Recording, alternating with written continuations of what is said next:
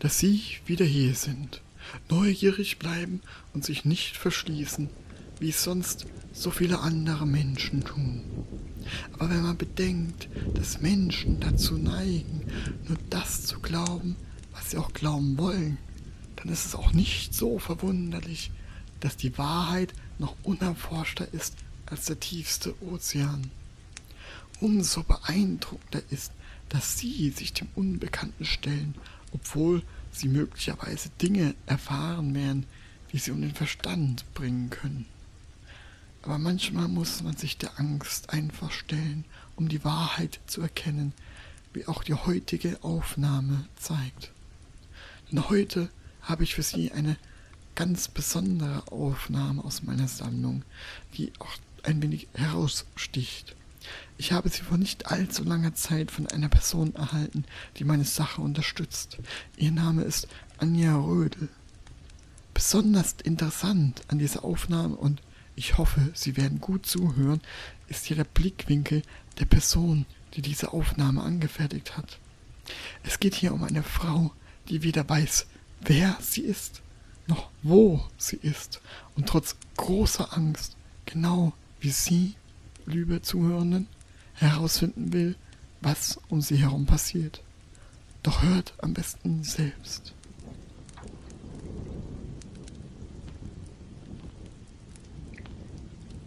Unglücklich ist derjenige, dem die Erinnerungen seiner Kindheit nur Angst und Traurigkeit bringen. Elend ist derjenige, der nur auf einsame Stunden in weiten, trostlosen Gemächern mit braunen Wandbehängen und düsteren Reihen uralter Bücher zurückschauen kann. Oder auf beklommene Blicke in zwielichtige Haine, grotesken, gigantischen, weinbewachsenen Bäumen, die hoch oben lautlos ihre verschlungenen Zweige wehen lassen.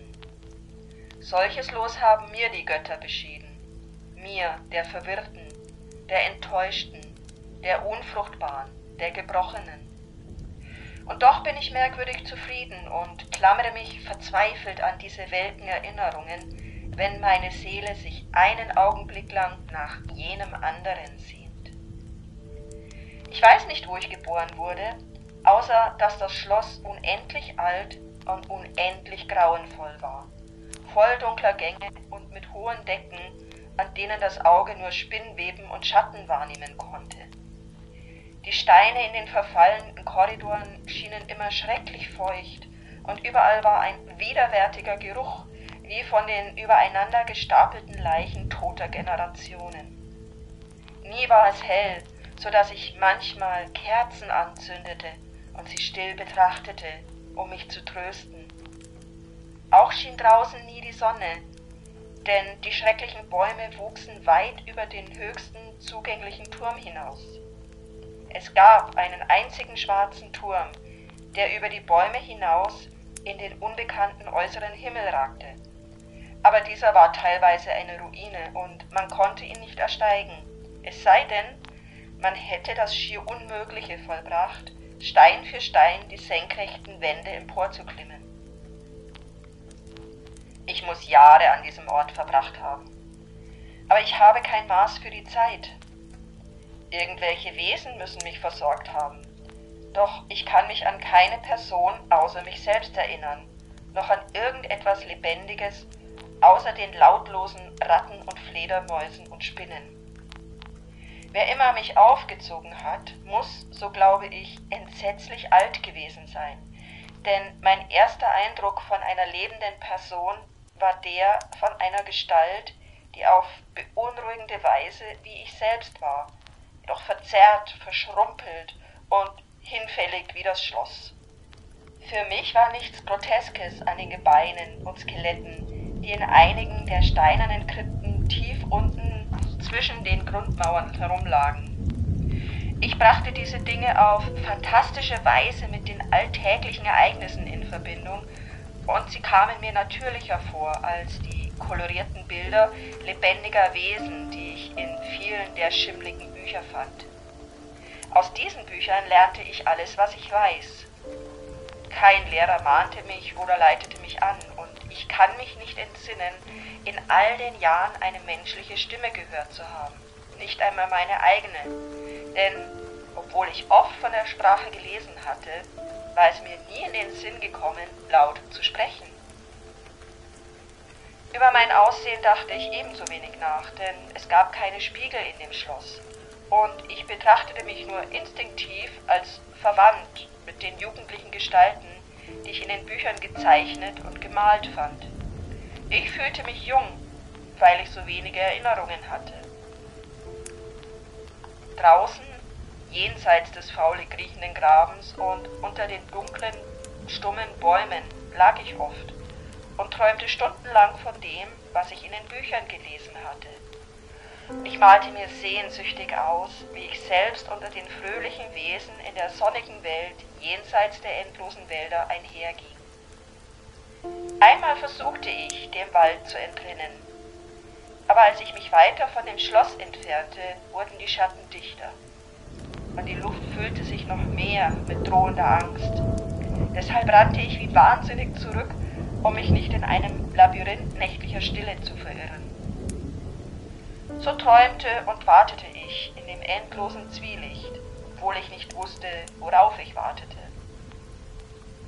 Dann wurde in der schattigen Einsamkeit meine Sehnsucht nach Licht so stark, dass ich nicht länger ruhen konnte, und ich erhob beschwörend die Hände zu dem einzelnen schwarzen, verfallenen Turm, der über den Wald hinaus in den unbekannten äußeren Himmel ragte. Und endlich beschloss ich, diesen Turm zu ersteigen, mochte ich auch abstürzen, denn es würde besser sein, den Himmel zu sehen und unterzugehen, als weiterzuleben, ohne jemals das Tageslicht erblickt zu haben. In dem dumpfigen Dämmerlicht stieg ich die ausgetretenen, uralten Steintreppen hinauf, bis sie aufhörten, und von da an klammerte ich mich halsbrecherisch an jeden kleinen Vorsprung, der mich ein Stück weiter hinaufbrachte. Gespenstisch und grauenvoll war diese tote, treppenlose Zylinder aus Fels, schwarz, verfallen, verlassen und unheimlich wimmelnd von aufgeschreckten Fledermäusen, deren Schwingen kein Geräusch verursachten. Doch noch gespenstischer und grauenvoller war die Langsamkeit meines Aufstiegs, denn soviel ich auch klettern mochte, die Dunkelheit über mir lichtete sich nicht, und ein neuer eisiger Hauch wahrhafter Grabesluft fasste mich an. Ich schauderte, während ich mich fragte, warum ich das Licht nicht erreichte, und ich hätte nach unten geschaut, wenn ich den Mut dazu aufgebracht hätte. Ich bildete mir ein, dass die Nacht mich plötzlich überrascht habe. Ich tastete vergebens mit einer freien Hand nach der Leibung eines Fensters, durch das ich hinaus und nach oben hätte schauen können, um zu ermessen, welche Höhe ich erreicht hatte. Ganz plötzlich, nach einer Ewigkeit angstvollen, blinden Kletterns über diesen jähen, schrecklichen Abgrund, fühlte ich, wie ich mit dem Kopf gegen ein festes Hindernis stieß, und ich wusste, dass ich das Dach oder zumindest eine Art Fußboden erreicht haben musste. In der Dunkelheit hob ich meine freie Hand und tastete es ab, fand aber, dass es unbeweglich und aus Stein war. Also musste ich mich unter tödlicher Gefahr seitwärts an der Mauer entlanghangeln, wobei ich mich an jeden kleinsten Vorsprung klammerte, den die klitschige Wand bot, bis schließlich meine suchende Hand den Stein nachgeben fühlte. Ich kletterte wieder nach oben und stieß die Steinplatte mit meinem Kopf auf, denn ich brauchte beide Hände bei meinem angstvollen Aufstieg. Von oben drang kein Licht herab, und als ich mit meinen Händen höher greifen konnte, wusste ich, dass meine Kletterei fürs Erste zu Ende war. Denn die Steinplatte bildete die Falltür einer Öffnung, die auf eine waagerechte Steinfläche von größerem Umfang als der untere Turm führte. Ohne Zweifel der Fußboden eines hohen, geräumigen Aussichtsraumes. Mühsam kroch ich durch die Öffnung und suchte zu verhindern, dass die schwere Steinplatte hinter mir wieder zuschlug, was mir jedoch nicht gelang. Während ich erschöpft auf dem Steinfußboden lag, vernahm ich die unheimlichen Echos ihres Falls, doch ich hoffte, ich würde sie wieder hochheben können, wenn es notwendig war. In dem Glauben, mich in schwindelnder Höhe weit über den Wipfeln der unheimlichen Bäume zu befinden, erhob ich mich mühsam vom Fußboden und tastete die Wände nach Fenstern ab, um zum ersten Mal den Himmel, den Mond und die Sterne zu sehen, von denen ich gelesen hatte. Aber auf allen Seiten wurde ich enttäuscht, denn alles, was ich fand, waren riesige Nischen aus Marmor, in denen unheimliche längliche Kisten von verwirrender Größe standen. Mehr und mehr überlegte ich, und ich fragte mich, was für uralte Geheimnisse dieser seit so langer Zeit vom Schloss abgeschnittene Raum beherbergen mochte. Da plötzlich fühlten meine Hände eine Tür, über der ein steinernes, rau gemeißeltes Portal hing. Ich rüttelte daran, fand sie aber verschlossen. Doch mit einer ungeheuren Kraftanstrengung überwand ich alle Hindernisse und riss sie nach innen auf. Als ich dies getan hatte, geriet ich in eine nie gekannte äußere Erregung, denn durch ein reich verziertes Eisengitter und eine kurze Treppe herab, die von der eben entdeckten Tür nach oben führte, schien strahlend hell der Vollmond, den ich nie zuvor gesehen hatte, außer in Träumen und vagen Visionen, die ich nicht Erinnerungen nennen möchte. Jetzt war ich überzeugt, die höchste Zinne des Schlosses erreicht zu haben und begann, die wenigen Treppen hinter der Tür hinaufzulaufen. Aber der plötzlich von einer Wolke verdunkelte Mond ließ mich straucheln, und ich tastete mich langsam in der Dunkelheit weiter. Es war noch immer sehr dunkel, als ich das Eisengitter erreichte, das ich vorsichtig untersuchte und unverschlossen fand, aber nicht öffnete, weil ich Angst hatte, ich würde aus der schwindelnden Höhe herabfallen, die ich erklommen hatte. Dann kam der Mond heraus. Der dämonischste aller Schrecken ist derjenige, den das zutiefst Unerwartete und grotesk Unglaubliche auslöst. Nichts von dem, was ich bis jetzt durchgestanden hatte, war so entsetzlich gewesen wie das, was ich jetzt sah, und meine bizarre Überraschung über diesen Anblick. Was ich sah, war ebenso einfach wie bestürzend, denn es war nicht mehr als dies. Anstatt eines schwindeligen Ausblicks aus erhabener Höhe auf tief unten liegende Baumwipfel erstreckte sich jenseits des Gitters auf der gleichen Höhe mit mir nichts anderes als der feste Erdboden. Bedeckt mit bizarren, marmornen Platten und Säulen und überschattet von einer alten Steinkirche, deren verfallener Turm gespenstisch im Mondlicht glänzte. Halb bewusstlos öffnete ich das Gitter und stolperte auf den weißen Kiesweg hinaus, der in zwei Richtungen führte. Meine Seele, so verwirrt und benommen sie auch sein mochte, war noch immer von der verzweifelten Suche nach Licht erfüllt. Nicht einmal das fantastische Wunder, das mir widerfahren war, konnte mich von meinem Weg abbringen. Ich wusste nicht, und es kümmerte mich auch nicht, ob mein Erlebnis Wahnsinn, Traum oder Zauberei war, aber ich war entschlossen, einen Blick auf die strahlende Helligkeit und Fröhlichkeit zu werfen koste es, was es wolle. Ich wusste nicht, wer ich war oder was ich war oder was meine Umgebung sein konnte. Doch als ich allein weiter stolperte, dämmerte eine fürchterliche, verschwommene Erinnerung in mir auf, die mir meinen Weg nicht gänzlich zufällig erscheinen ließ. Unter einem Bogen hindurch verließ ich die Gegend der Platten und Säulen und wanderte über das offene Land. Manchmal folgte ich einer sichtbaren Straße, doch immer wieder verließ ich sie, um quer über Wiesen zu gehen, wo nur vereinzelte Ruinen verrieten, dass dort früher einmal eine Straße gewesen sein musste. Einmal schwamm ich auch über einen rasch dahin fließenden Fluss, in dem zerbröckelndes und moosbewachsenes Mauerwerk von einer seit langer Zeit verschwundenen Brücke zeugte. Über zwei Stunden mussten vergangen sein, bevor ich das erreichte, was mein Ziel zu sein schien. Ein ehrwürdiges, efeu bewachsenes Schloss in einem Park mit dichten Wäldern, das mir auf unheimliche Art bekannt vorkam, aber doch auch wieder verwirrend fremd war. Ich sah, dass der Graben Wasser führte und dass einige der wohlbekannten Türme beschädigt waren. Andererseits bemerkte ich mit Erstaunen einige neu erbaute Trakte.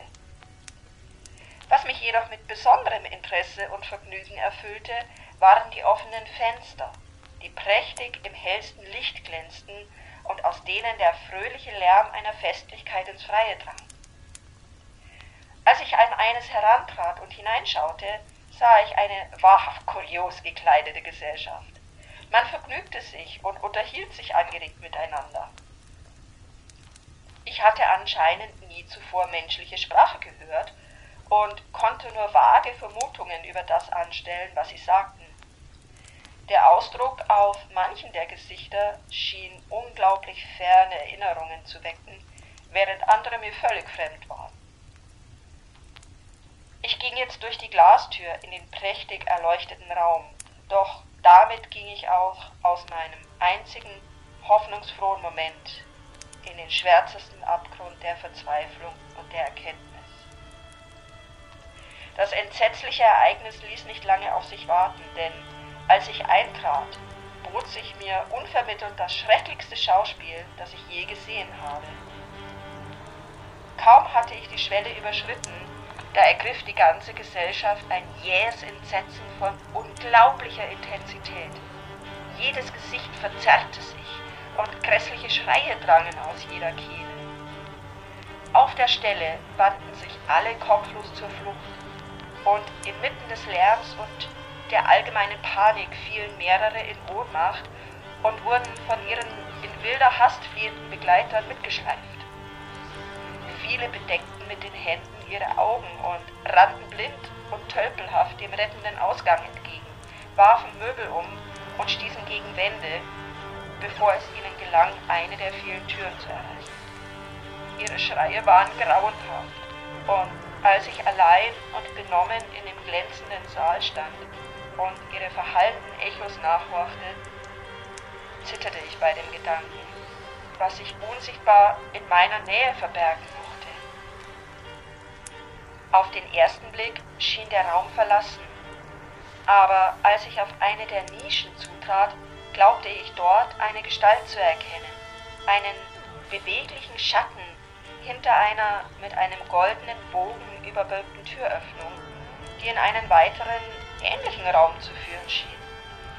Als ich auf diesen Bogen zuging, begann ich die Erscheinung deutlicher zu sehen und dann mit dem ersten und letzten Ton, den ich je hervorgebracht habe, einem schaurigen Geheul, das mich mit fast ebenso durchdringendem Abscheu erfüllte wie seine makabere Ursache, sah ich in voller schrecklicher Lebendigkeit das Unvorstellbare, Unbeschreibliche und unnennbare Scheusal, das durch sein bloßes Erscheinen eine fröhliche Gesellschaft in einen Haufen kopflos flüchtender Wesen verwandelt hatte. Ich kann nicht einmal andeuten, wie es aussah, denn es war eine Mischung aus allem Unreinen, Unheimlichen, Unangenehmen, Abnormen und Abscheulichen.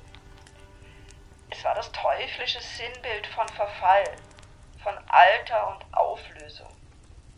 Das stinkende, triefende Ergebnis einer abstoßenden Enthüllung. Die grauenhafte Entblößung all dessen, was für immer die barmherzige Erde zudecken sollte. Gott weiß, dass es nicht von dieser Welt oder nicht mehr von dieser Welt war. Und doch sah ich in meinem Schrecken in seinen zerfressenen, die Knochen bloßlegenden Umrissen eine zynische, abstoßende Travestie auf die menschliche Gestalt.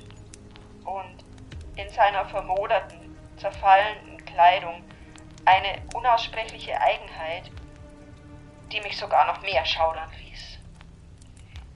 Ich war beinahe gelähmt, doch nicht so sehr, dass ich nicht einen schwachen Fluchtversuch hätte unternehmen können. Aber durch mein Zurücktaumeln brach ich nicht den Bann, in den mich das namenlose, sprachlose Ungeheuer hielt. Verhext von den glasigen Augen, die mich so unheimlich anstarrten, konnte ich keinen Blick wenden, obwohl meine Sicht glücklicherweise getrübt war und ich nach dem ersten Schock die fürchterliche Erscheinung nur undeutlich wahrnahm. Ich versuchte, meine Hand zu heben, um diesen Anblick zu entgehen, doch meine Nerven waren so überreizt, dass mein Arm meinem Willen nicht ganz gehorchte. Aber der Versuch allein genügte, um mich aus dem Gleichgewicht zu bringen, so dass ich rasch einige Schritte vorwärts tun musste, um nicht zu fallen. Dabei merkte ich plötzlich, wie nahe mir die leichenhafte Gestalt war, deren fürchterlich hohlen Atem ich beinahe zu hören glaubte. Dem Wahnsinn nahe war ich doch noch imstande, meine Hand auszustrecken, um diese stinkende Erscheinung abzuwehren, die so beängstigend nahe herangekommen war. Und in einer verheerenden Sekunde kosmischen Schreckens und höllischen Zufalls berührten meine Finger die verfaulende, ausgestreckte Hand des Ungeheuers unter dem goldenen Bogen. Ich schrie nicht, alle Gule, die auf dem Nachtwind reiten, schrien für mich, als in derselben flüchtigen Sekunde eine Lawine seelentötender Erinnerung über mich hereinbrach. Ich wusste in dieser Sekunde alles, was geschehen war. Meine Erinnerung reichte in die Zeit vor dem schrecklichen Schloss und den Bäumen zurück, und ich erkannte das veränderte Gebäude, in dem ich jetzt stand. Und was der Gipfel des Entsetzens war, ich erkannte die unselige Spottgeburt, die glotzend vor mir stand, während ich meine besudelnden Finger von den ihren zurückzog. Doch im Kosmos ist Balsam ebenso wie Bitternis und dieser Balsam ist Nepenthes. In dem äußersten Schrecken jenes Augenblicks vergaß ich, was mich erschreckt hatte und der Ausbruch schwarzer Erinnerung verschwand in einem Chaos widerhallender Bilder. Wie in einem Traum floh ich aus diesem verwunschenen, verfluchten Gebäude und lief rasch und lautlos ins Mondlicht. Als ich zu dem marmornen Friedhof zurückkam und die Treppe hinabging, fand ich die steinerne Falltür unbeweglich. Aber es tat mir nicht leid, denn ich hatte das uralte Schloss und die Bäume gehasst Jetzt reite ich mit den spottenden und freundlichen Gulen auf dem Nachtwind und spiele bei Tage in den Katakomben des Nefrenka, in dem unzugänglichen und unbekannten Tal von Hadot am Nil. Ich weiß, dass es für mich kein Licht gibt, außer dem des Mondes über dem Felsengrab von Neb, noch irgendwelche Fröhlichkeit, außer den namenlosen Festen des Nitokris unter der großen Pyramide. Doch in meiner neuen Freiheit ist mir die Bitternis meines Ausgestoßenseins beinahe willkommen. Denn obwohl Nepenthes mich besänftigt hat, weiß ich, dass ich immer eine Außenseiterin sein werde, eine Fremde in diesem Jahrhundert und unter jenen, die noch Menschen sind. Das weiß ich seit jenem Augenblick, als ich meine Finger ausstreckte um dieses Ungeheuer in dem vergoldeten Rahmen abzuwehren, meine Finger ausstreckte und eine kalte, unnachgiebige Fläche polierten Glases berührte.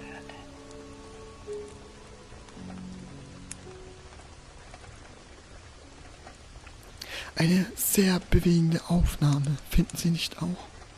Ich sagte Ihnen ja, dass diese Aufnahme etwas ganz Besonderes ist, denn selten gibt es Hinterlassenschaften von den vermeintlichen Monstern selbst.